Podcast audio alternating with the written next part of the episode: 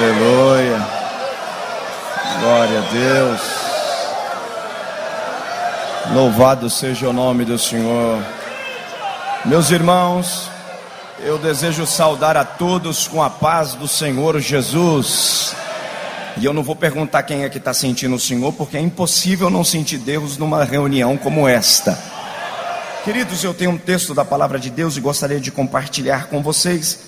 Evangelho segundo escreveu João, o capítulo de número 2, é um texto bem conhecido. E eu quero compartilhar nessa noite um trechinho da palavra de Deus diante de tantos amigos aqui. O bom que pregar para amigos é assim: se ninguém der glória a Deus, os amigos vão dar. Hã? E está tudo em casa. É a segunda vez que eu volto aqui. Diz que o itinerante tem três mensagens. A primeira é não temas, a segunda é não tem mais e a terceira é não tem mais. Eu estou na segunda. Capítulo 2, irmãos, versículo de número 1 de João. Quem achou o texto, diga amém. amém. No terceiro dia, houve um casamento em Caná da Galileia, e a mãe de Jesus estava lá. Diga comigo isso, diga aí, a mãe de Jesus estava lá. E também foram convidados Jesus e os seus discípulos para o casamento. E tendo acabado o vinho, a mãe de Jesus disse: Eles não têm vinho. Jesus lhe disse: Mulher, que tenho eu para fazer contigo? Ainda não é chegada a minha hora. Sua mãe disse aos serviçais: Tudo quanto ele vos disser, fazei-o. Estavam ali seis talhas de pedras postas do tipo usada pelos judeus para as purificações e em cada uma cabia duas ou três metretas. Jesus lhe disse: Enchei de água as talhas, e eles as encheram até a borda. Então lhes disse: Tirai agora e levai ao mestre-sala. E eles o levaram. Quando o mestre-sala provou a água tornada em vinho, não sabendo de onde viera, mas os serviçais que haviam tirado a água o sabiam, chamou o noivo e lhe disse: Todo homem põe primeiro o vinho bom, e quando já tem bebido bem, então o inferior. Mas tu guardastes o bom vinho até agora. Assim Jesus deu início aos seus milagres em Caná da Galileia e manifestou a sua glória e os seus discípulos creram nele. Quem diz amém? amém? Se você puder, levante as duas mãos bem alto, bem alto, se você puder, diga comigo, Deus. Diga forte, Deus. Eu estou à disposição para ouvir tudo o que preciso e não o que quero fala com a minha alma e ela viverá. Amém. Queridos, o ministério de Jesus é marcado por diversos sinais e graça. O ministério de Jesus é marcado por grandeza e ao mesmo tempo também por grande simplicidade. E o capítulo de número 2 começa uma lição dizendo que no terceiro dia e esse terceiro dia, Tomás de Aquino fala que houve três dias na terra. O primeiro dia é o dia da lei natural. O segundo dia é chamado do dia da lei de Moisés. E o terceiro dia é chamado do dia da graça. Eu acredito que este terceiro dia no casamento em Caná da Galileia, onde Jesus decide realizar este casamento, é o terceiro dia da graça, onde manifesta a bondade de Deus para o homem, apontando para o Calvário também para a salvação. Terceiro dia de graça, terceiro dia de perdão e terceiro dia de milagre. Jesus nunca teve uma ligação com os fariseus e nem tampouco gostava de fazer política da boa vizinhança para os que estavam à sua volta para dizer que o Messias veio resolver problemas econômicos em Israel.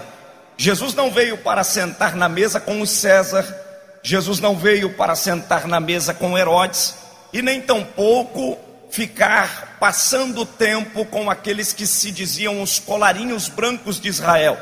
Aliás, quando Jesus vai ter com Herodes, uma das poucas vezes ele manda um recado, ele diz: diz para aquele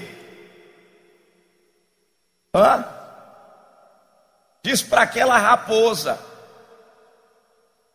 A gente fica meio com medo de falar qualquer coisa, porque o nordestino tem a, a mudança de linguagem. Eu esperei vocês falar para não errar. Diz para aquela raposa que eu não tenho nada com ele. Eu estou curando, estou libertando, e no terceiro dia eu vou libertar e ressuscitar.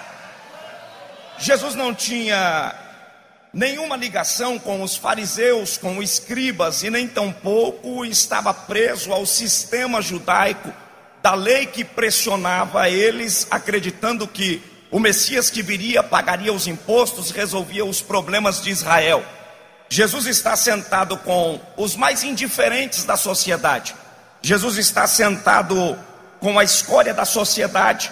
Jesus está sentado com uma mulher que é prostituta Jesus está sentado com um rapaz que é publicano, além de ser publicano, ele também recruta Mateus, que é coletor de impostos, para ser os seus discípulos.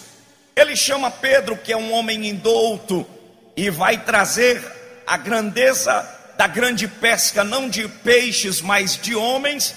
Ele também traz a outros que eram marcados como a escória da sociedade para a grandeza do Evangelho. E o ministério de Jesus, no capítulo de número 2, é marcante porque Jesus escolhe exatamente Caná da Galileia, uma pequena aldeia, para realizar o seu primeiro milagre. Alguns livros apócrifos dizem que Jesus, quando pequeno, realizou muitos milagres. Nós não acreditamos nisso. Alguns livros apócrifos, como Macabeus é, e outros livros que poderíamos citar aqui, fala de milagres que Jesus realizou quando passou, as plantas se removiam, brilhavam, matou meninos é, quando traziam maldade entre os seus coleguinhas, milagres do tipo que não casa com o conhecimento bíblico e nem tampouco marca a historicidade e nem o comportamento de Jesus, porque Jesus, quando veio, desde muito cedo, o que mais é marcante no ministério de Jesus é mais a sua humanidade. Jesus não veio assentado na cadeira de rei, mostrando ser um grande, mostrando ser um herói. O povo de Israel esperava um Messias que se assentasse no trono, com grande autoridade, que enfrentasse os problemas públicos e sociais. E Jesus, indiferente de tudo isso que os judeus esperavam, à frente de todo esse sistema, ele está indo no sábado pregar ele está indo ler a lei de Deus para uma mulher, ele prega a Maria, ele prega a Nicodemos, ele prega a tantos outros que aguardavam a grandeza da manifestação de sua graça. Até então, o ministério de Jesus é conhecido exatamente por conta do poder persuasivo de sua palavra.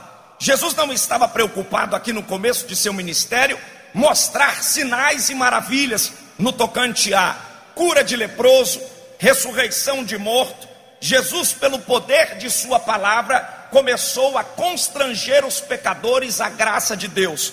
Eu gosto da Assembleia de Deus porque, por mais que cremos em milagres, cremos na ressurreição dos mortos, cremos na libertação das enfermidades, na cura de caroços, dentre tantas outras enfermidades, a Assembleia de Deus é uma igreja marcada no seu centenário e na grandeza do qual Deus a tem feito chegar, porque os crentes que nela congregam estão aqui por causa do efeito do poder da palavra de Jesus.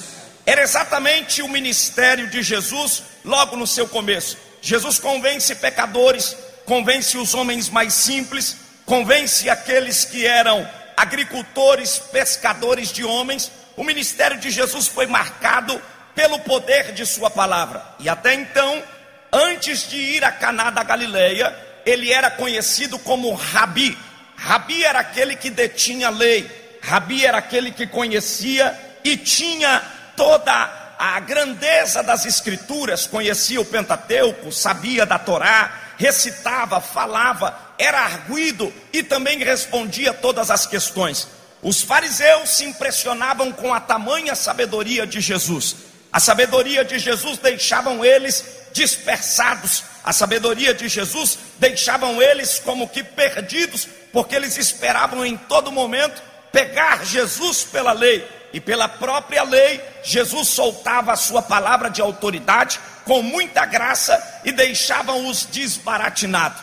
Até então, este casamento aqui vai ser um marco no capítulo 2, porque João tem o cuidado de mostrar exatamente o primeiro milagre que vai se realizar em cidade ou uma aldeia que nós podemos chamar como Cafarcaná. Até Jesus passar nesta cidade, o nome dessa cidade era chamado como uma aldeia pequena de Cafarcaná, que quer dizer terra de agricultura, um lugar pequeno. Cafarcaná ou Caná da Galileia era uma região aonde se dava o caminho para Nazaré e também para Cafarnaum. Quem passava por esse trecho, mesmo que não entrasse em Caná da Galileia, um lugar pequeno, pacato, humilde, mas sabia que aquela região era onde existia o lugar das plantações, das canas e da agricultura. E lá vai ter um casamento. O casamento judaico, nos dias de Jesus, era completamente diferente do que acontece nos dias de hoje de um casamento.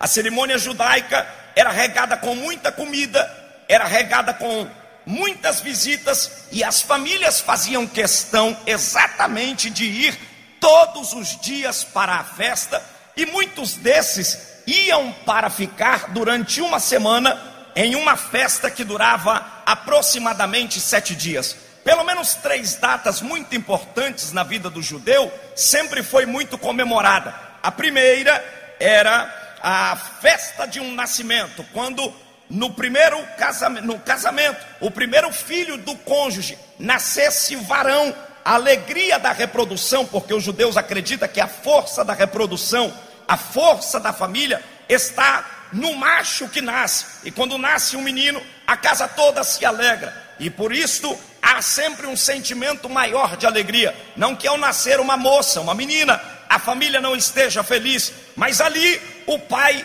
está vendo o seu filho que vai dar continuação à sua família. Então o nascimento é algo muito comemorado.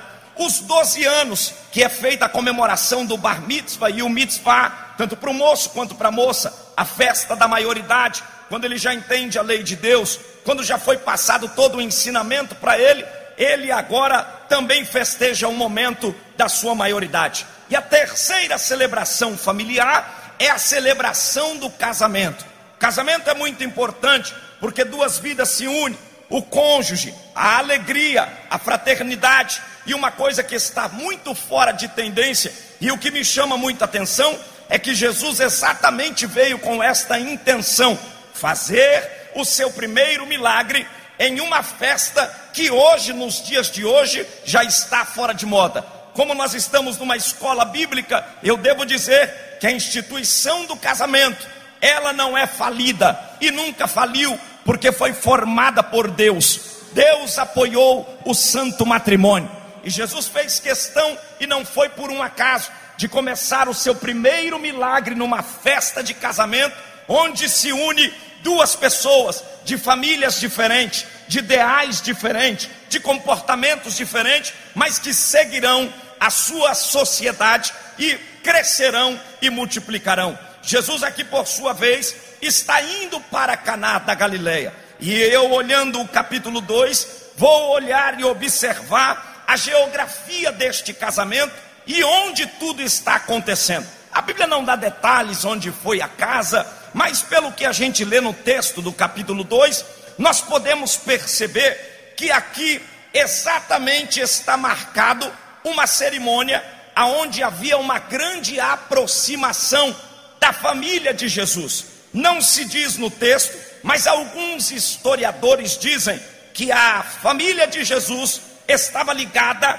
à vida de Maria, que era uma das parentes mais próximas que por sua vez participaria dessa cerimônia. Duas coisas importantes havia nessa cerimônia: comida e muito vinho, durante sete dias. Não se sabe como era a distribuição desses convites de casamento, talvez formal ou talvez por boca, de boca a boca, mas é possível que todas as pessoas de outras localidades desprendiam-se dos seus afazeres. O casamento não era realizado em qualquer estação, é possível que o casamento fosse realizado depois do inverno, porque o inverno nos dias de Jesus era um tanto rigoroso, então quase não se casava no inverno. Se a gente lê o livro de Cantares, nós vamos perceber que quando Salomão vai se casar com aquela moça, no livro de Cantares, ele manda um recado para a moça dizendo: Noiva minha, amada minha, eis que o inverno já passou a chuva já cessou, aparece as flores na terra, ou seja, era uma estação de primavera. Geralmente se casava na primavera, talvez no verão, mas numa estação quente. Eles também escolhiam a, época após a colheita, porque muitos deles trabalhavam na terra, viviam da agricultura, então esperavam a colheita para assim participar dessa festa, porque eles abriam mão daquilo que tinha de suas obrigações para confraternizar-se uns com os outros. Isso é muito importante. Viver a alegria do outro, abraçar com o outro. Às vezes nós temos facilidade de chorar com os que choram, mas se alegrar com quem se alegra é uma das nossas maiores dificuldades. Mas aqui a celebração é única, a celebração é recíproca e eles estão indo para celebrar. Então precisava existir tudo dentro de uma liturgia, tudo dentro de um ritual e nada podia fugir do controle. Eu disse a vocês que muita comida e muito vinho representava prosperidade neste casamento. Não podia faltar. Me parece que nós, os cristãos, herdamos isto um pouco do judaísmo, que crente tem duas alegrias: a primeira é da glória a Deus e a segunda é comer. Ah, que a gente gosta de comer, boca foi feita para comer. Então não pode faltar comida, também não pode faltar vinho, não pode faltar celebração. A gente não sabe onde é esta casa, mas é possível que esta casa é uma casa aconchegante, talvez de médio porte, e talvez a, a história vai nos dizer que casas como esta aqui eram feitas à moda grega, construções de três andares. As casas da antiguidade, dos dias de Jesus, muitas delas tinham um modelo grego. Então, no primeiro pavimento morava a família, no segundo pavimento ficava a dispensa e uma espécie de hotel, e no terceiro pavimento era onde nós chamamos de cenáculo. As casas maiores que comportavam as pessoas, muitas delas tinham um cenáculo e geralmente ficava no terceiro andar. A Bíblia vai relatar uma série de ocasião aonde aconteceram eventos no cenáculo. Jesus foi ao cenáculo, Jesus também manda com que os discípulos vão a, vá, vá atrás de um rapaz e ele está carregando cântaro, o que não era usual entre os homens usar cântaro, mas Jesus disse: Ide à cidade e vocês encontrarão um homem com um cântaro, e ele levou até o cenáculo. A Bíblia também fala que no terceiro andar, um jovenzinho estava sentado na janela e ouvindo Paulo pregar, quando as lâmpadas estavam acesas e ele por sua vez, olhando para Paulo e a fumaça das lamparinas parece que coça seus olhos e ele sente um sono forte e cai da janela no terceiro andar. Muitos acontecimentos se dão no cenáculo. O Espírito Santo desceu dentro do cenáculo onde os discípulos estavam reunidos. E eu quero acreditar, a Bíblia não diz, mas eu quero acreditar que essa festa está acontecendo numa típica casa exatamente como essa, numa casa onde a família está reunida, onde todos estão incentivados com essa festa e tudo tem que dar exatamente certo. E aí o capítulo 2 começa marcando-nos de forma espetacular, porque João tem um cuidado de descrever como é esse casamento. Mas ele começa dizendo, aqui no capítulo 2, exatamente assim: no terceiro dia houve um casamento e a mãe de Jesus estava lá. Eu disse para vocês que esse casamento possivelmente é na casa ou dos noivos ou dos pais dos noivos. Eu disse a vocês que este casamento tem duração de sete dias. Eu também disse a vocês que esta festa de cerimônia ela é celebrada regada de muito vinho, muita comida.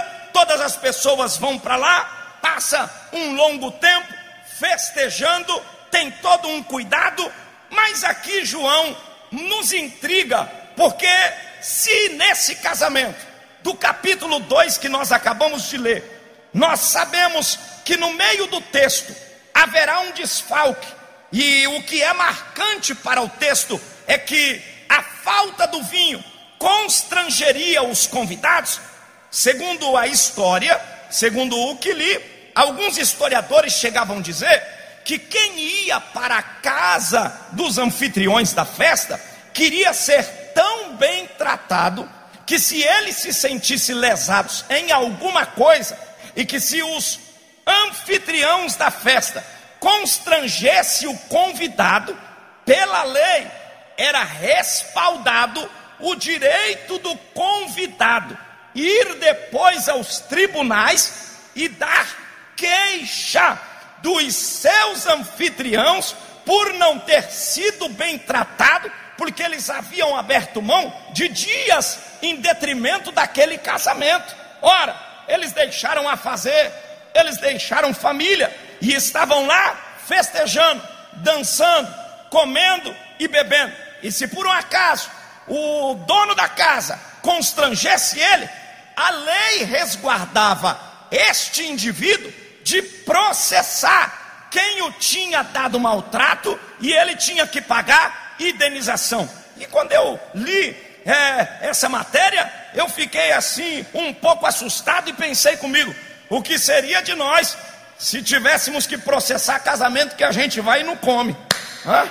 Imagina como não seria, porque acredito que todo mundo aqui já deve ter ido num casamento e não ter comido. É constrangedor. Por mais que num casamento nós vamos ver os noivos, abraçar a família, mas o que a gente de fato quer é provar a batatinha, comer a coxinha, tomar uma Coca-Cola, comer um pedaço de bolo. Ah, diga para quem está do seu lado aí, me trata bem quando eu for lá na sua casa. Diga aí, toca nele, diga, trate bem. Diga porque não tem processo, mas eu posso orar. Ah, mas olhe para o texto. Olhe para o texto. João, aqui no capítulo 2, irmãos, vai nos descrever algo muito importante. Veja bem, capítulo 2 aqui está marcado por uma série de acontecimentos, mas uma das que eu quero destacar é exatamente isso. Se num casamento que não pode dar nada errado, se num casamento onde os convidados impecavelmente estão preparados para participar de sete dias de uma solenidade como essa, se num casamento como esse, o vinho era tão importante que, mesmo de acordo com o grau social, começava na melhor qualidade e, dependendo do grau social, ia diminuindo a qualidade, contanto que até o sétimo dia fosse celebrado com vinho, do primeiro ao último dia. Não podia faltar vinho. Então, nessa festa, tem gente comendo, é festa tem gente levando presente, tem gente dançando, tem gente abraçando, tem gente se conhecendo, é uma festa normal. Mas aí João faz questão de mencionar a presença dos participantes dessa festa. Olha quem João vai descrever. João descreve a mãe de Jesus, descreve Jesus, descreve os discípulos, descreve o mestre-sala e os serventes, algumas figuras importantes. E eu lendo o capítulo de número 2, eu fiquei um pouco intrigado, porque se eu fosse João, eu estou aqui pensando comigo como João. Vamos pensar aqui nessa noite como João. Jesus está indo para uma festa, e numa festa como essa, aonde nada pode dar errado, e Jesus aqui como mestre, se eu fosse João, colocaria exatamente assim: no terceiro dia houve um casamento em Caná da Galileia e Jesus estava lá. Ora, vai faltar vinho. É o primeiro milagre de Jesus. É onde Jesus vai manifestar seu ministério, porque aqui Pedro, Maria, a família de Jesus Todo mundo conhecia Jesus como mestre. Todo mundo conhecia Jesus como rabi. Todo mundo conhecia Jesus como aquele que ensinava a lei de Deus. Mas ninguém tinha visto Jesus curar cego. Ninguém tinha visto Jesus fazer paralítico andar. Ninguém tinha visto Jesus fazer morto ressuscitar.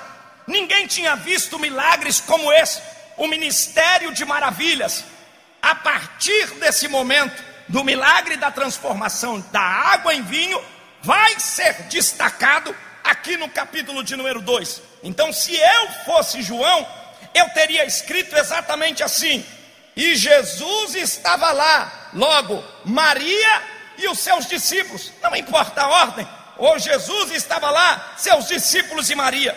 Mas aqui nessa versão, o que me chamou mais atenção é que João é enfático em dizer: Maria estava lá. E aí eu comecei aqui olhar para esse capítulo e aprender com o comportamento de Jesus. Por quê?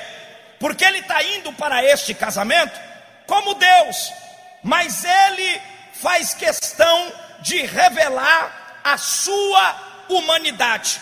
Ele está indo para uma festa onde as pessoas descobrirão a maravilha da graça.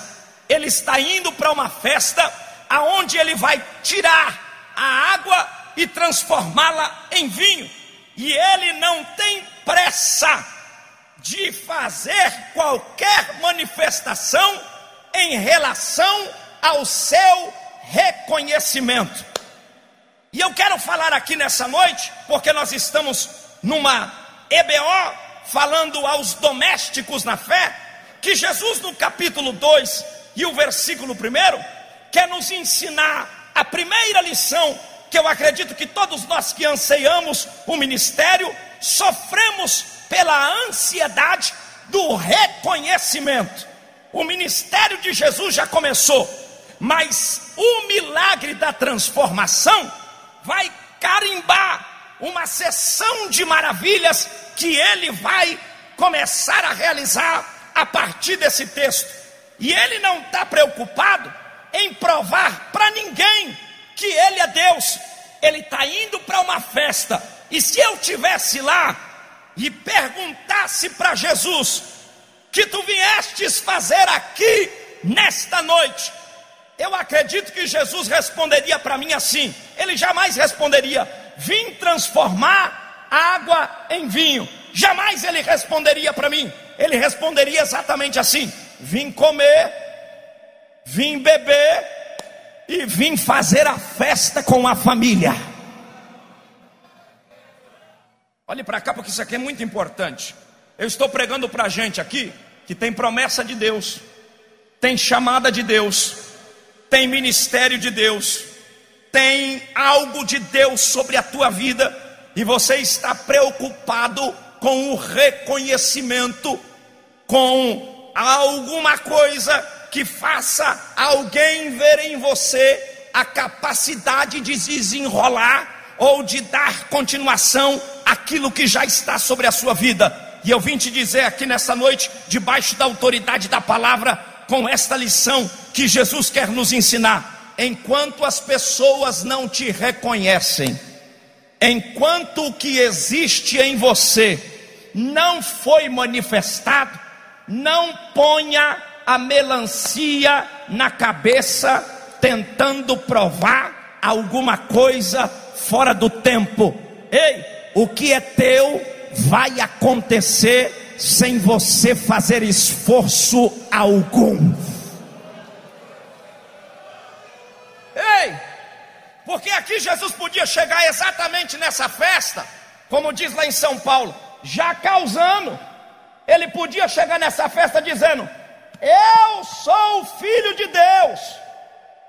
Ele podia chegar nessa festa já dizendo: Eu sei que aqui nessa noite vai ter falta de vinho.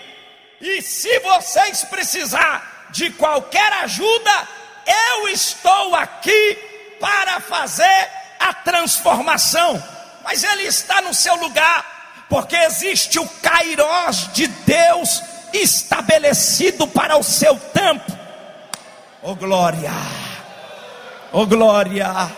Existe o Kairós de Deus estabelecido Jesus não sofria de nenhuma soberba, Jesus não sofria de nenhuma hipocrisia, Jesus não sofria de nenhum sentimento de reconhecimento humano, ele estava lá comendo, bebendo, participando de uma festa, convivendo da alegria familiar. Eu estou pregando para alguém aqui que está de repente chateado por algumas coisas que não te aconteceu, pela separação no ministério que não chegou a tua vez, talvez por uma promoção da empresa que talvez não chegou, mas pelo desgaste do teu trabalho, você esperaria que chegasse. Deus me trouxe aqui para te dizer: ei, a falta do reconhecimento não te diminuiu em nada. Você precisa aprender como Jesus, enquanto não te aplaudem, enquanto não dão a cadeira devida para você,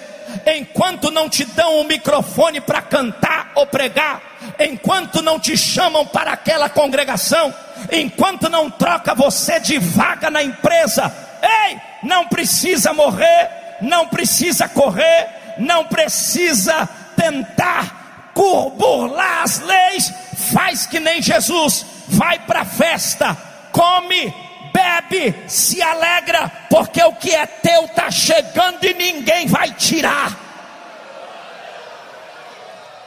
Se você puder, pegue na mão de quem está do seu lado e diga para ele: Você consegue se alegrar? Diga aí, mesmo não vendo nada. Diga aí, diga aí, Pega na mão dele, diga para ele, pergunta para ele: você consegue se alegrar, mesmo quando nada aconteceu ao teu favor? Eu não vim aqui na Paraíba para brincar, eu vim aqui para pregar para gente que possivelmente está frustrado, que esperava que alguma coisa em 2018 acontecesse e não aconteceu, esperava que o pastor olhasse para você e mudasse você de igreja e não aconteceu, esperasse que a irmã do círculo de oração colocasse você num carro, mas eu canto, mas eu prego, mas eu faço o meu trabalho. Ei, aprende com Jesus. Ele não chegou dizendo, vou fazer milagre aqui hoje, hein? Ele não chegou, ele não chegou gritando, ele se submeteu a alguém menor que ele. Maria é menor, mas ele disse: Ei, o que é meu vai chegar, o tempo está marcado, a hora é minha.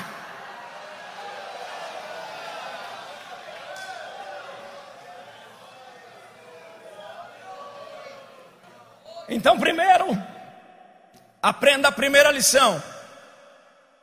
Não se preocupe com a falta de reconhecimento.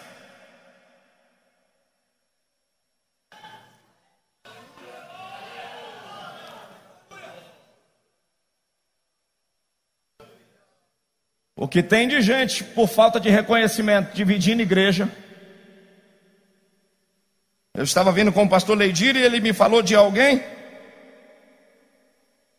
que por sua própria vontade e por falta de reconhecimento decidiu abrir um trabalho à parte. Não vai dar certo. Trai o pastor, fala do irmão, trai o ministério. Quem está indo para essa festa aqui não é homem. Quem está indo para essa festa é Deus. E ele, na grandeza de sua glória, desceu a uma humanidade tão simples que ele deixa João dizer: Maria estava lá. Se fosse qualquer um, ia dizer: Maria, Deus aqui sou eu. Jesus aqui sou eu. Pastor aqui sou eu. Obreiro aqui sou eu. Mas ele está comendo bebendo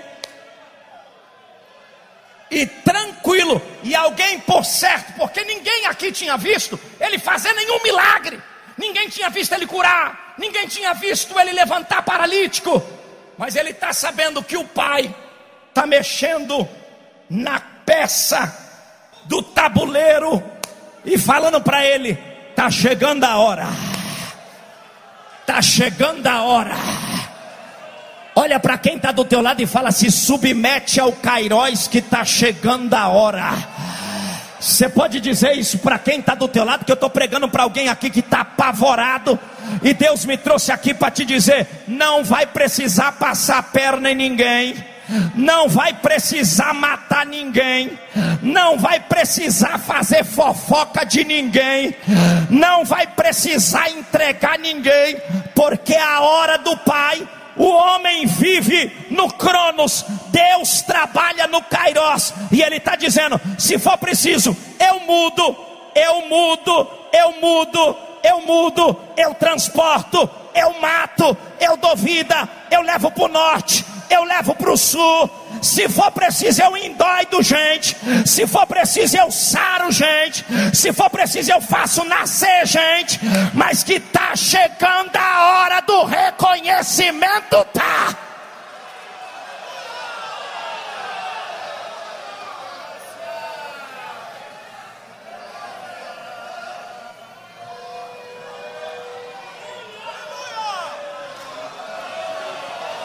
Você pode adorar a Deus? Olha para quem está do teu lado aí, pergunta para ele, diga: se Jesus não se apressou, tu está apressado por quê? Pergunta para ele aí. Pergunta para ele. Diga: Ei, se o casamento dependia dele, se a transformação da água em vinho dependia dele, e tem alguém aqui dizendo: o que que eu vou fazer? Não precisa tomar Rivotril, não, irmão também não precisa tomar calmante, não. Que é a receita de Deus. Come, bebe, dorme, que vai acontecer.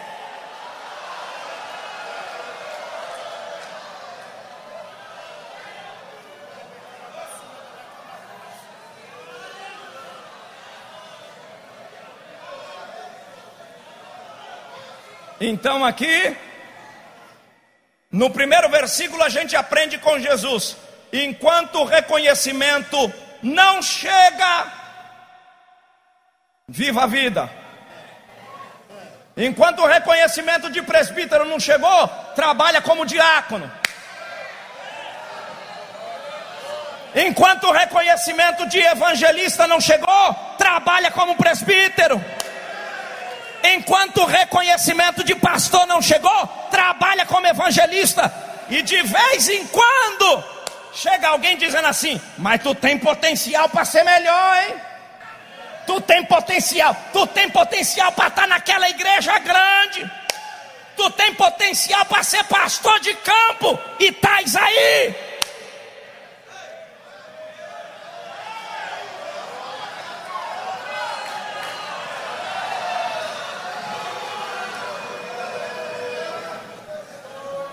Se Jesus fosse levado por qualquer sentimento de vaidade, desculpa o que eu vou fazer aqui, ele já ia chegar mais ou menos assim, ó.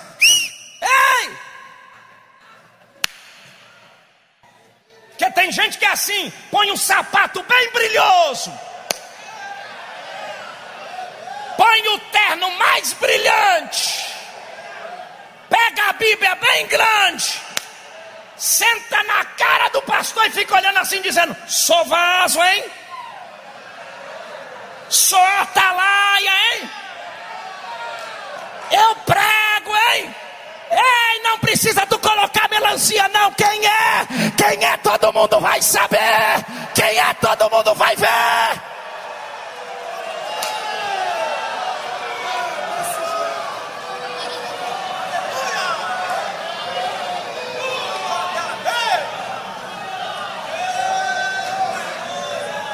Eu achei lindo aqui o comportamento de Jesus. Duas coisas a gente aprende. Primeiro, a gente aprende com a humanidade dele, porque ele não está fazendo nenhum esforço aqui para provar que é Deus, ele está indo aqui como humano, para se alegrar com a família.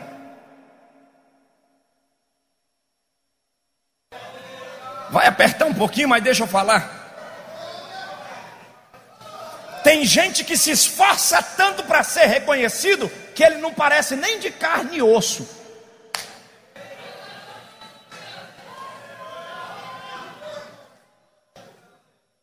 É como se ele não fosse humano, é como se ele fosse o Superman da igreja. Mas Jesus está comendo, bebendo e celebrando a festa.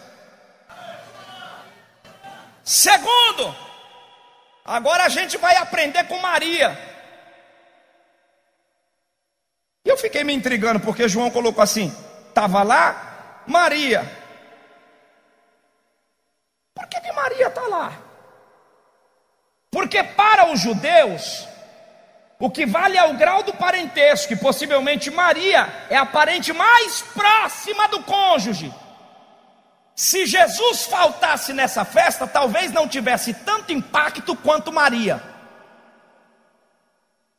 Porque Maria é aquela que está mais próxima, ela não é apenas aquela que vai comer, ela é aquela que conhece a economia da família.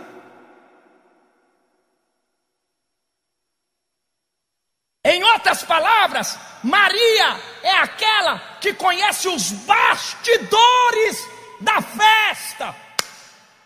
Pastor Zé Carlos e eu descobri uma coisa muito espiritual. Todo mundo vem para a festa, mas a cozinha da festa não é para todo mundo.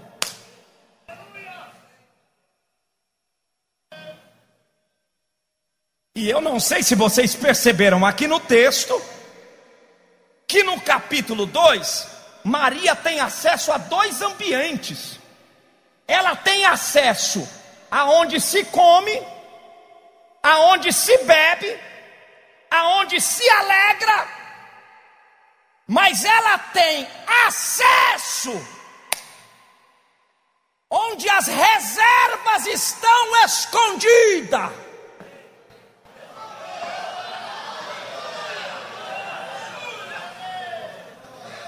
Isso aqui é mistério.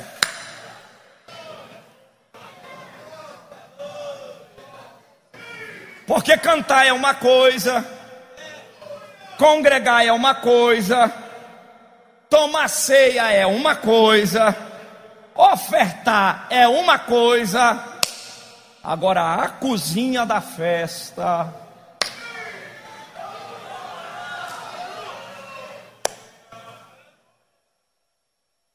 E percebam vocês que o problema não se instalou na cerimônia aonde tem gente dançando, comendo e se abraçando. A, a crise se instalou dentro da cozinha, aonde os serventes estão distribuindo vinho aonde os engradados de vinho e as panelas de comida saem para o salão social. E tem gente que não está pronto para receber ministério. Eu já vi gente. O Senhor me chamou muito cedo. E eu já vi gente recebendo ministério. E depois chega para o pastor e diz para o pastor assim: Pastor, eu estou entregando. Estou entregando meu cargo, Estou saindo fora porque eu achei que era de um jeito, mas eu vim para cá, eu estou percebendo que o negócio é totalmente diferente. Irmão, tu quer o quê? Aqui é cozinha. E eu nunca vi uma cozinha que sai comida. Eu nunca vi uma cozinha que sai alimento uma cozinha industrial, onde precisa prover alimento para tanta gente, suco para tanta gente, está em extrema harmonia. Tem hora que não dá, porque tem pedido marcado para dar conta dos que estão esperando para comer. Então é garçom gritando, é óleo queimando, é coxinha fritando e de vez em quando o prato quebra, de vez em quando tem louça para lavar, de vez em quando tem algumas questões, de vez em quando falta ingrediente, mas com todos os obstáculos, o povo está comendo, está bebendo, está enchendo a barriga. Glória, glória. Eu estou sentindo Deus aqui. Eu estou sentindo Deus aqui. Ei, deixa eu dizer uma coisa: ministério é lugar de intempéries, Ministério é lugar que nem sempre nós vamos ouvir o sim. Tem gente que vem para o ministério achando que é tudo bonzinho. Tem gente que vem para ministério achando que está tudo tranquilo. Tem hora que nós nos deparamos com problemas chocantes que não dá para levar para os convidados, senão estraga a festa inteira.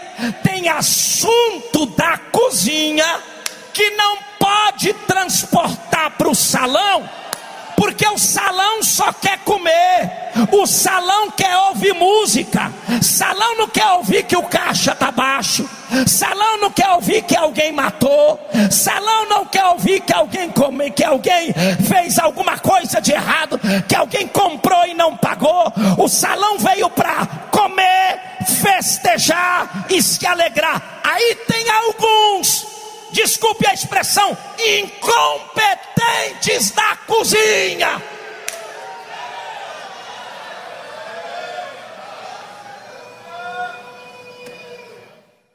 Que pega o assunto,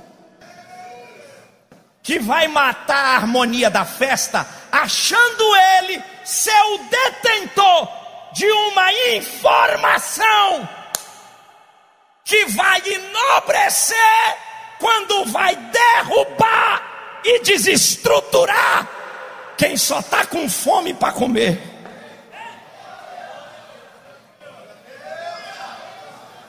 Irmãos, quando eu li esse texto, pela revelação dessa palavra, eu me tremi.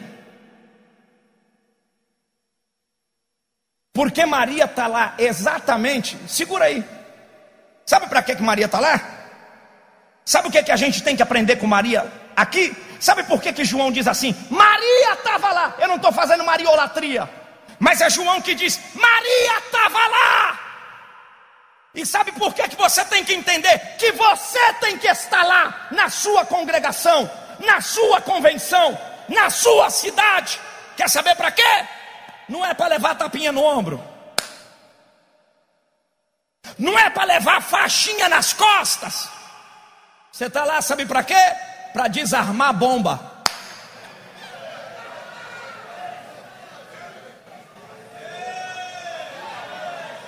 Então pega na mão de quem está do seu lado aí, que eu estou sentindo Deus aqui.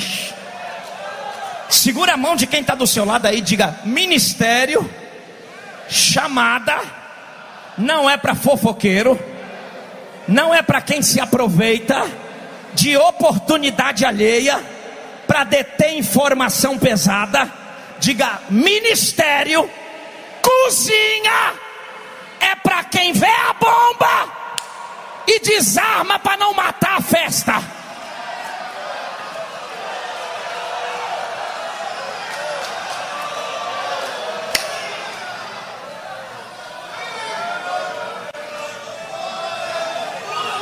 Eu vou falar que a escola bíblica e Deus me trouxe aqui para falar, irmão, o que tem de fofoqueiro, o que tem de falador, o que tem de gente que fica esperando isso aqui para jogar no Facebook, para denegrir o nome da igreja. Se Maria fosse descontrolada, ela ao ver que os barris de vinho estava faltando vinho, ela ia logo anunciar para os convidados dizendo: "Vai embora, porque não tem vinho nem para hoje" quem dirá para sete dias? Mas ela disse: Não, eu sei quem eu trouxe. Eu sei quem eu trouxe. Eu sei em que lugar eu estou. E eu sei o que ele vai fazer aqui.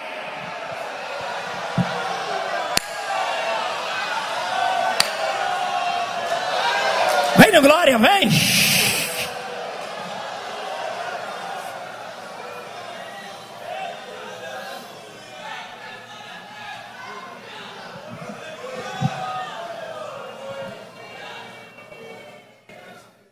Pastor que está aqui, os pastores que estão aqui, quantas bombas os senhores já não tiveram que resolver? E nem a esposa, nem o esposo pôde saber, porque senão matava uma família toda. Eu já dirigi congregação e eu sei o que, é isso. tem problema que você tem que guardar. E é por isso que nós estamos vivendo exatamente um momento em que pastores sofrem de depressão. Estamos vivendo um momento que os pastores somatizam tantos problemas que não não não não dá para descarregar, porque você não pode soltar para quem é imaturo. E Maria viu. E quando ela percebeu que o cenário era constrangedor,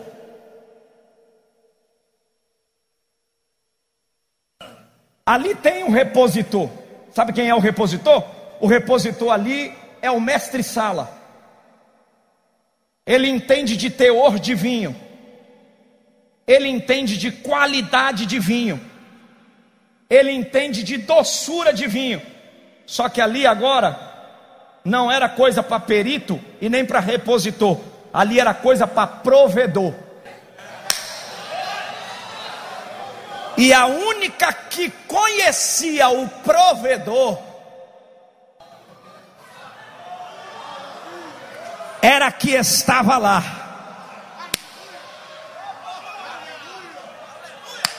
Olha para quem está do teu lado aí, diga para ele: apresenta teu provedor para tua prova. Diga aí, diga aí, diga aí, toca nele, diga: apresenta teu provedor para tua prova apresenta, não é repositor, não adianta ser advogado, agora não resolve, não adianta ser juiz, agora não resolve, não adianta ser formado em teologia, é muito bom, agora não resolve, não adianta ser sociólogo, agora não resolve, não adianta entender de economia, agora não resolve, mas se chamar o provedor que ninguém viu, que ninguém conhece, aí o negócio vai mudar.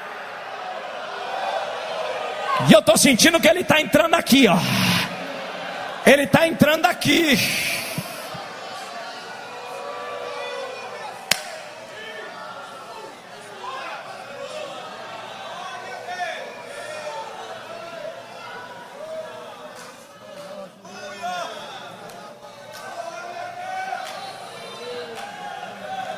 Irá mais de como.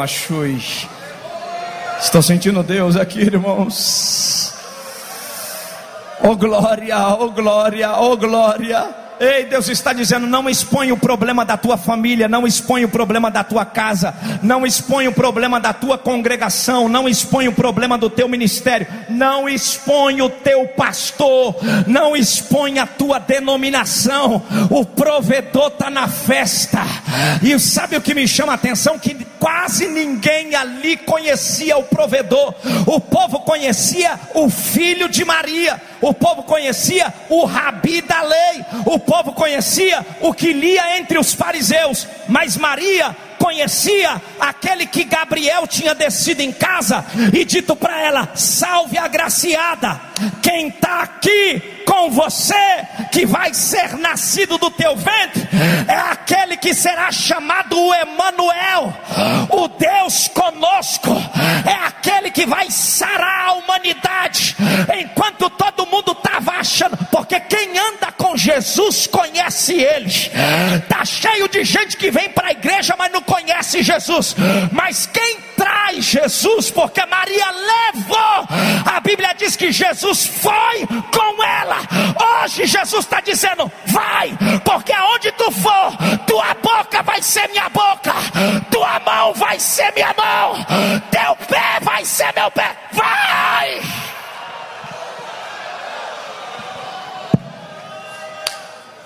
Você puder, levante a tua mão por um minuto, que eu estou sentindo graça aqui.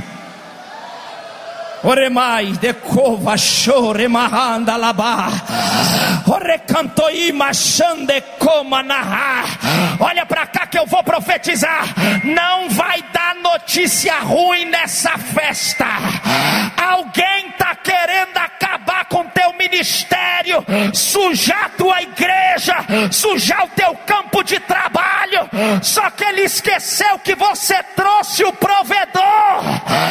Ele esqueceu que você trouxe o que vai dar ordem para o servente. Deixa eu te avisar: a bagunça do diabo acaba agora, porque o luto vai ser transformado em festa.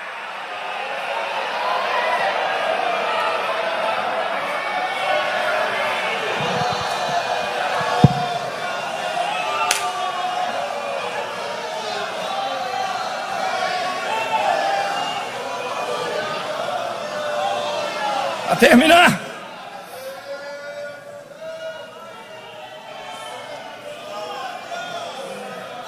Glória a Deus. Glória a Deus. Glória a Deus. Glória a Deus. Você está sentindo que o provedor está aqui, tá? Você está sentindo? Faz um sinal aí, você está? Você está sentindo que o provedor está aqui, tá? Oh glória! Oh glória!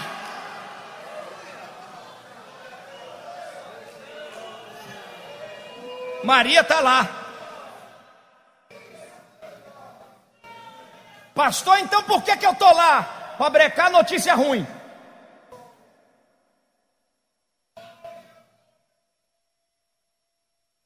Você é a portaria de Deus lá para brecar a notícia ruim. E veja a estrutura de Maria. Porque casualmente aqui essa família está completa, tem pai, tem mãe e os cônjuges. Talvez eles não tivessem a estrutura e também não conheciam Jesus na íntegra, mas Maria conhece. Maria, quando percebe que a notícia vai vazar, porque uma notícia dessa, numa aldeia como era Cafar, Caná ou Caná da Galileia, como queira, se acontecesse de sair a notícia entre os convidados, sujaria o nome da família que estava começando. Mas Maria olha para Jesus e diz: Acabou o vinho. Aí Jesus olha para ela e ele diz para ela: Não é chegada a minha hora. Ele está falando do momento do Calvário, porque aqui existe um momento. Que momento é esse? Esse momento aqui é o momento do casamento, é o momento dos noivos. Eu não vou entrar nesse mérito aqui porque o texto dá vazão para uma outra linhagem. Mas a resposta de Jesus para ela não é negando ajuda. Porque agora, quando ele fala com ela, ele não mais fala com ela como filho. Quando ele diz para ela, mulher, não é chegada a minha hora, em outras palavras, ele falando como Deus, ele estava dizendo para ela: procurastes a pessoa certa, e eu tenho um negócio para te dizer: está tudo sob controle.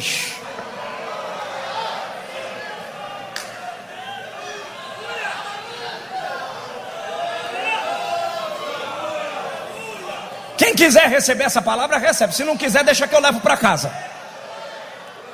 Mas não sendo importuno, mas eu queria que você colocasse a mão no ombro de quem está do seu lado e olhasse para ele e diga: Já achou Jesus na festa? Diga para ele, toca nele, diga: Já achou? Então leva essa palavra, diga: Tá tudo sob controle.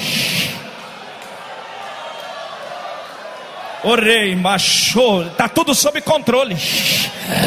Eu estou pregando para alguém aqui que está preocupado e dizendo: o que, que eu vou fazer? O céu me trouxe de São Paulo aqui na Paraíba para te dizer: descansa. Em outras palavras, relaxa, que eu já sei as peças que eu vou mexer e o céu manda pregar. Tá tudo sob controle.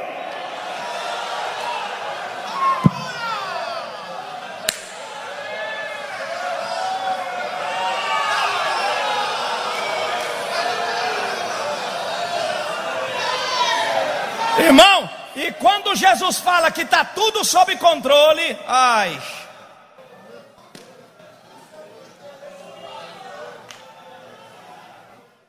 Meu pai teve derrame muito cedo. E a gente na época pagava aluguel. Minha mãe, dirigente de ciclo de oração, não contou nada para ninguém. Aquelas mulheres que andam com o pé para trás com um popó grande na cabeça. As mulheres é um perigo.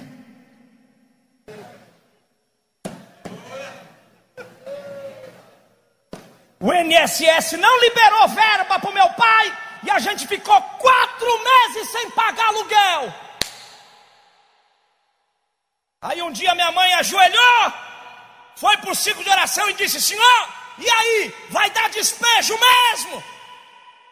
Eu canto hino, faço visita, levava a cesta básica, atendia o pobre, agora sou eu. Aí Deus tomou outra doida e veio para ela e disse: mulher, está sob controle.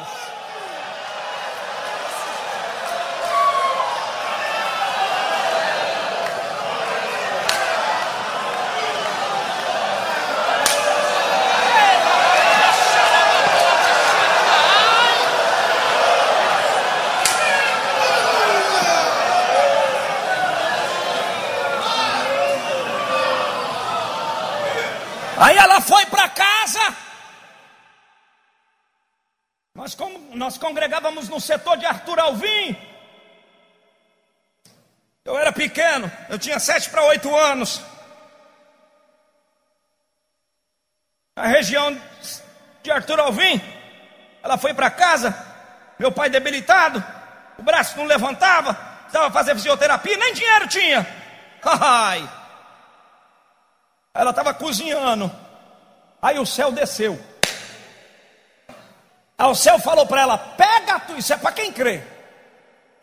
Pega a tua bolsa, se arruma, deixa as panelas e atravessa o viaduto em Tinguçu.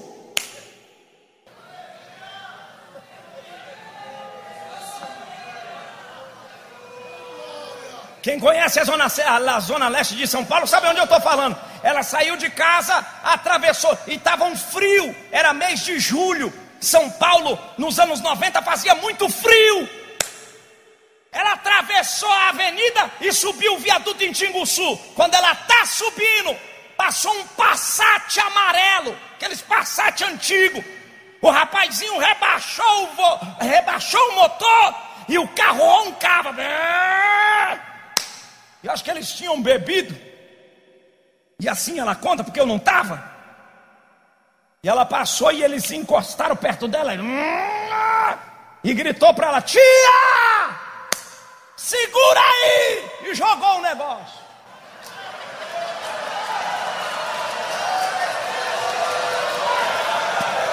Dentro do pacote tinha quatro meses de aluguel para pagar.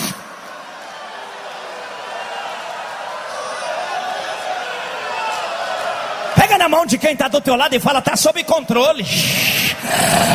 Segura na mão de quem está do teu lado e fala, está sob controle. Toca nele, toca nela, fala, está sob controle. Está agoniado porque o céu me trouxe aqui para te dizer, não vai acabar em luto, está sob controle. A porta não vai fechar, está sob controle. Teu filho não vai morrer, está sob controle.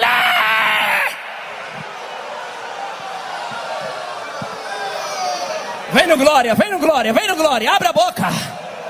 Abre a boca. Abre a boca e solta a maior glória que você puder. Cadê? Será que tem gente aqui igual Maria? Será? Olha, aqui tem. Olha lá. Aqui tem. Aqui tem. A notícia ruim não vai parar o ministério. Pernambuco não vai parar com notícia ruim. Paraíba não vai parar com notícia ruim. Rio Grande do Norte não vai parar com notícia ruim. Pode vir macumbeiro, pode bater tabaca, roda baiana, pode saravar a noite toda. Cai o cavalo e o cavaleiro, mas a igreja vai marchar. Pega! Eu tô sentindo a glória aqui. Eu tô sentindo a Ana.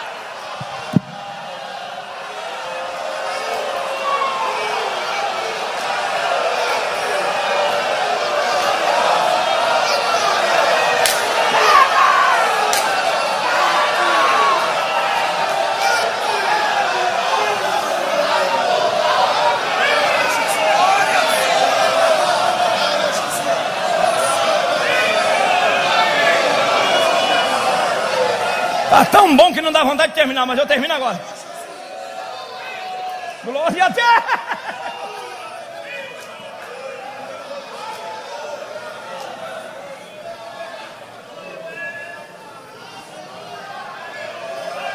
Irmão, parece que eu tô lá. Porque aqui é exatamente a hora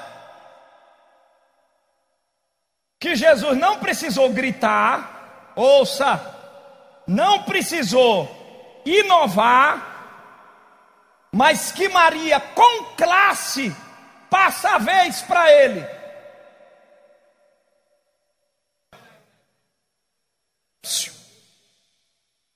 Eu disse para vocês que Maria é uma parente próxima. Então ela está em dois ambientes. Ela está na cozinha e ela está no salão da festa. É possível que ela exercesse alguma função na cozinha que demandasse ordem aos serventes. Os serventes estão lá esperando alguma posição dela, e quando ela ouve de Jesus, e eu vou dizer para vocês por que, ela entendeu, porque se eu falar para o senhor ou para o senhor, não é chegada a minha hora, o senhor vai contar comigo mais? Não. Mas quando Jesus falou para ela, não é chegada a minha hora, ela imediatamente, a Bíblia diz, imediatamente, virou-se para os serventes e disse: faça tudo.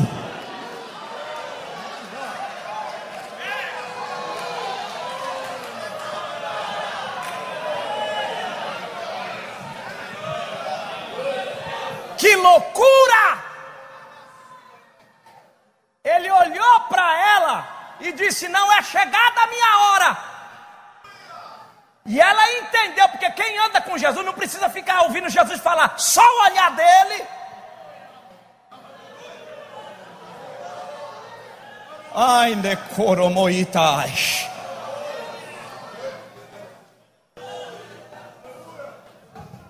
Me desculpa a expressão aqui, que eu sou meio agoniado. Mas eu acho a ordem de Jesus, ao mesmo tempo que maravilhosa, doida. Porque Jesus quebra a regra de um ritual. Jesus, sem fazer escândalo e sem tentar provar para os serventes que ele era Deus, ele só olha para os serventes assim, pastor Zé Carlos, e diz para os serventes assim: ó, enche as talhas.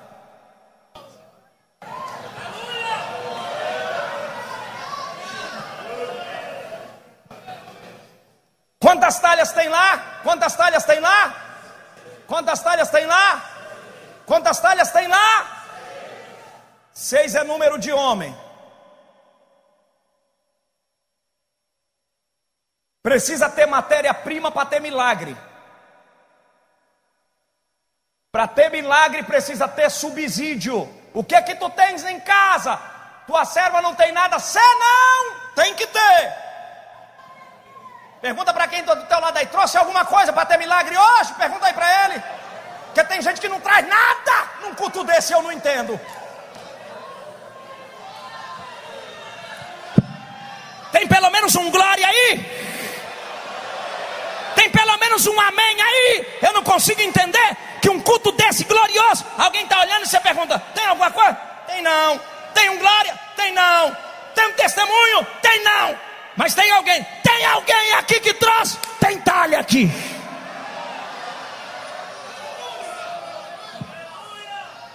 Seis. Olha para cá, só para fechar. A Bíblia diz que tem seis talhas. Seis talhas das purificações naturalmente usadas pelos judeus, elas já estavam vazias. Por que, pastor? Essa talha, essas talhas já estavam vazias. Elas estavam vazias porque quem tinha entrado para a festa já tinha se purificado, porque elas eram talhas da purificação. Então quem entrava lavava os pés e as mãos.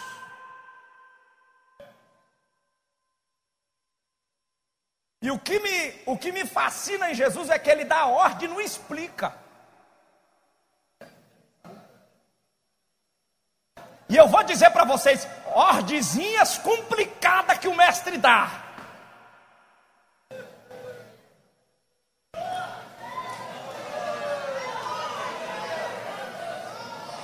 Jesus olhou e disse: Encha as talhas, e encham todas. Encham o quê? Encham todas as talhas. Quando Jesus disse para eles, encham todas as talhas, a Bíblia não diz, mas deixa eu pensar. Que eles no mínimo pensaram assim: se as talhas estão vazias, é porque quem entrou já se lavou. Quem é que ele convidou mais? Para ter que lavar a mão e o pé? Se quem está lá dentro não tem nem mais o que beber, porque na concepção deles, talha cheia era de purificação. Então, no mínimo, eles achavam que, que ia chegar mais gente para se purificar. Mas o milagre ia ser naquela matéria-prima. Quer uma resposta de Deus para a tua vida? Para de perguntar. Por mais complicada que foi a ordem, e executa a tarefa. Eu não sei aonde foi pega essa água. Eu não sei se foi em, na própria Caná, eu não sei se foi no poço, em algum lugar deva ter sido pego a água.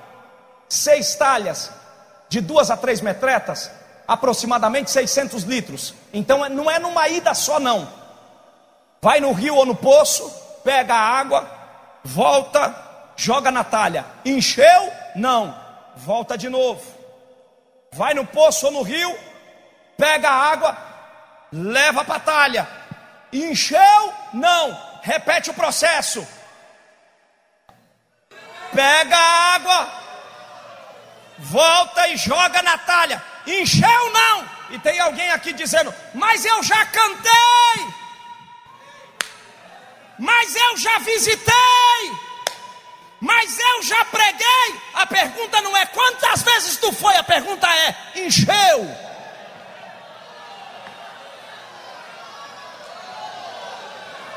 Encheu, pergunta para quem está do teu lado aí: encheu? Se encheu, vai ter milagre. Se não encheu, vai dando volta, vai cantando, vai orando, vai pregando, vai evangelizando. Que quando encher, vai acontecer a transformação.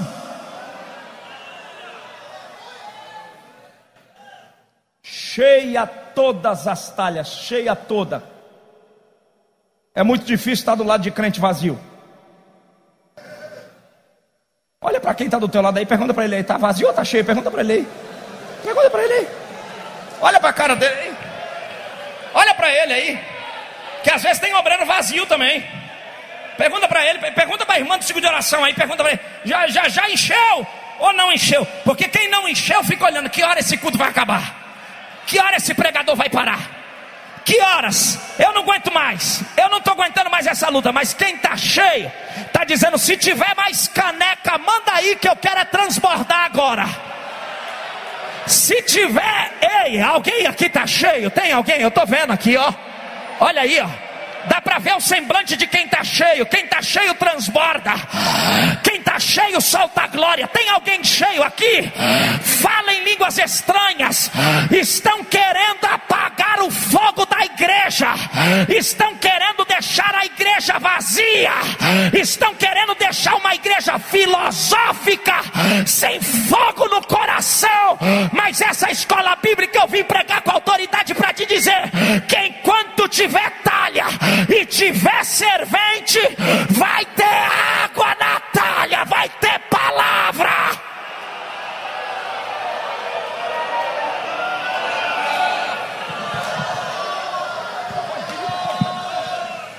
Fica de pé.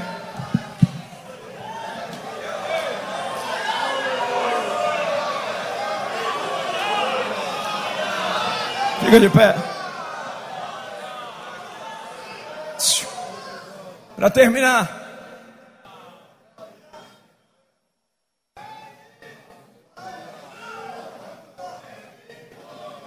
Repita comigo, diga cheia. Tá fraco, repita de novo, diga cheia. Todas. É tudo, viu, irmão?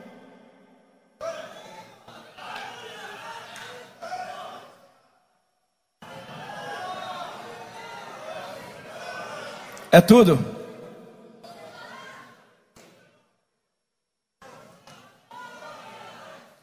Cheia. Cheia. Cheia todas.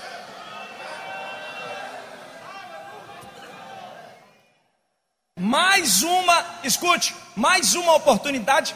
Se Jesus tivesse algum problema de soberba, para ele tentar se aparecer. Era hora dele assobiar na festa e dizer: Ei!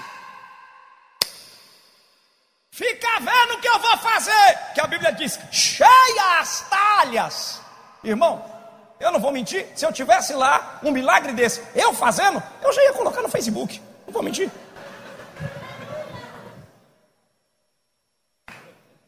Pastor? E Jesus está, pastor Alexandre, Jesus está tranquilo.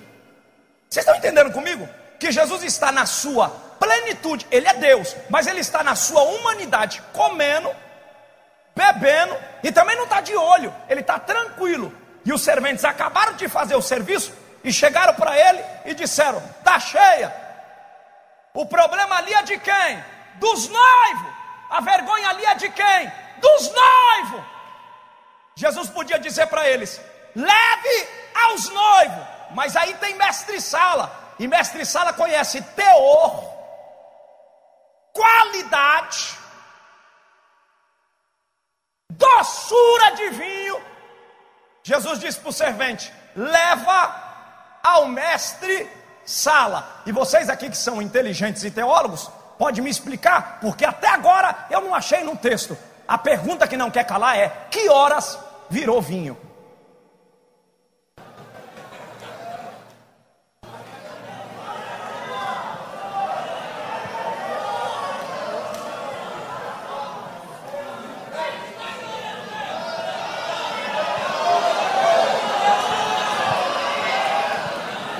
Pega na mão de quem está do seu lado assim e fala, vai cantando.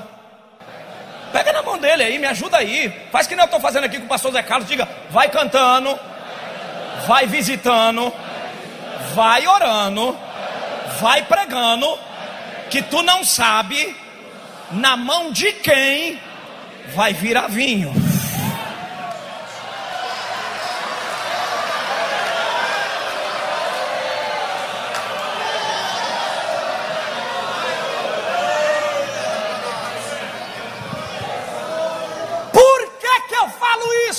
Porque a Bíblia é a Bíblia, não sou eu.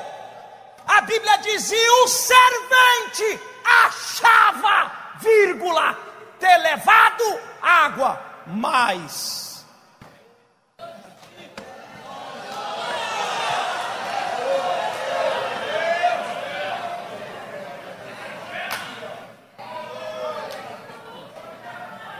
Engraçado, pastores que quem vê a mudança não é eu que carrego, é quem bebe. Engraçado que Deus muda eu, muda o Senhor, e a gente não percebe. E alguém diz: Como tu está mudado? É o nosso mestre sala.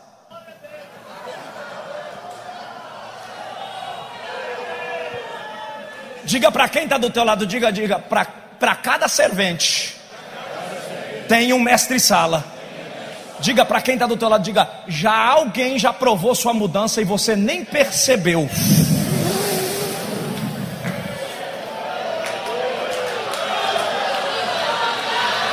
Iramando que baixara catalamanaia. Alguém já provou que você mudou. Alguém disse: se fosse em outra situação, ela já tinha descido a peia.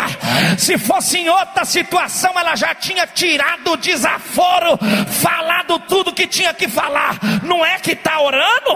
Não é que em vez de brigar está cantando? É, é o que é que aconteceu? Virou vinho.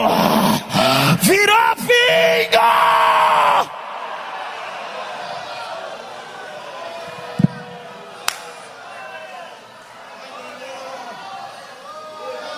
Olha para quem está do teu lado aí, olha para ele aí, prova ele. Vira o mestre sala dele aí, ó, e vê, prova aí, olha para ele e pergunta aí, tá água ou tá vinho aí? Pergunta aí.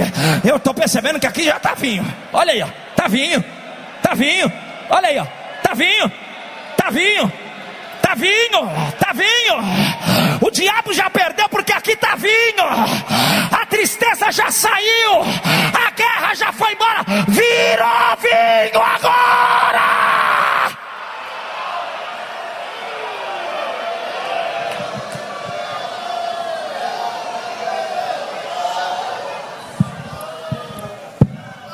Eu disse para vocês que João escreveu assim: chegou o quê?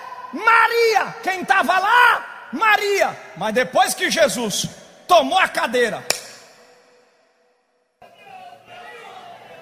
assumiu a cozinha, deu ordem no servente e botou todo mundo, porque quando o mestre Sala provou, a primeira coisa que ele fez foi: chama o noivo.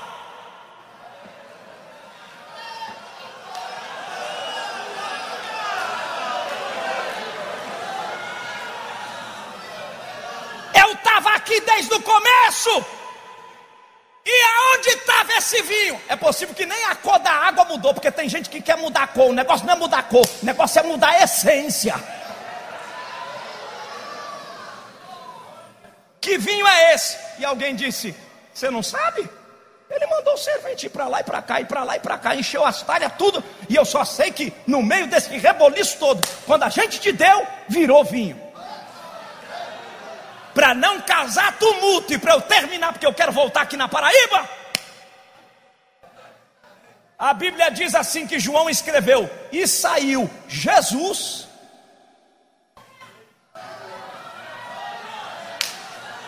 seus discípulos, eu vou repetir para você entender. A Bíblia diz: e Maria estava lá. Que João começa escrevendo dizendo que quem estava lá era quem? Maria. Se fosse eu, eu colocava Jesus estava lá, mas depois eu entendi, me conformei. Mas quando terminou, que ele tomou a centralidade, ele olhou para a mãe e disse: Bora.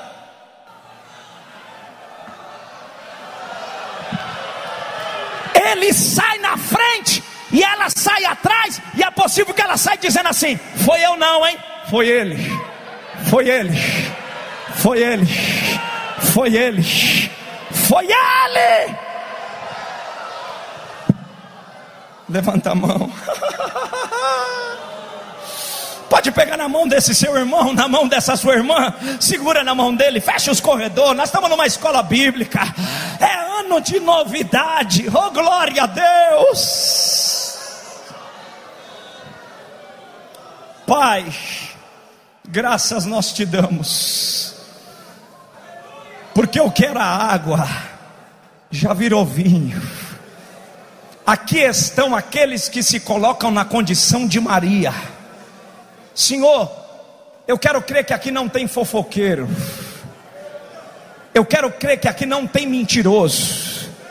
Essa reunião é uma reunião de gente que entende que o lugar primordial é teu.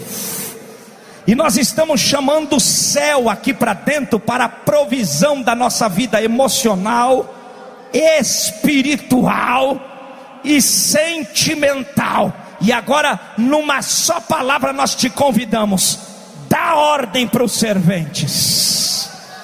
Anahaba. Solta quem está preso aqui põe linguagem de fogo na boca de quem precisa de renovo. Põe espada na mão dos guerreiros. E fecha a boca de Satanás no meio da tua igreja.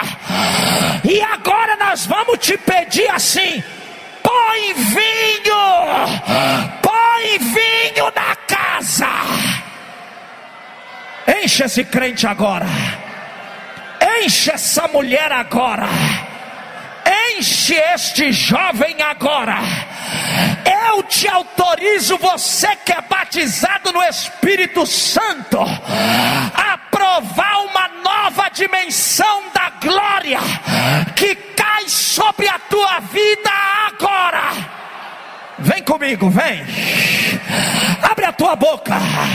Leguerte, que dinaro que ata. Nocotoia, manduquiesia.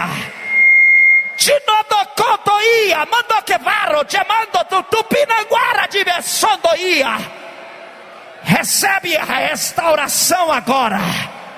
Recebe a transformação agora. Profetizo sobre a tua vida. 2019 é vinho novo. Se você puder, abraça dois ou três e diga: vinho novo, vinho novo, vinho novo, vinho novo. Abraça ele, abraça ela, fala para ele, fala para ela, fala: é vinho novo, é vinho novo. Diga: notícia ruim não vai sair da cozinha, não. O que vai sair da cozinha é salvação, prosperidade, transformação. Vinho novo.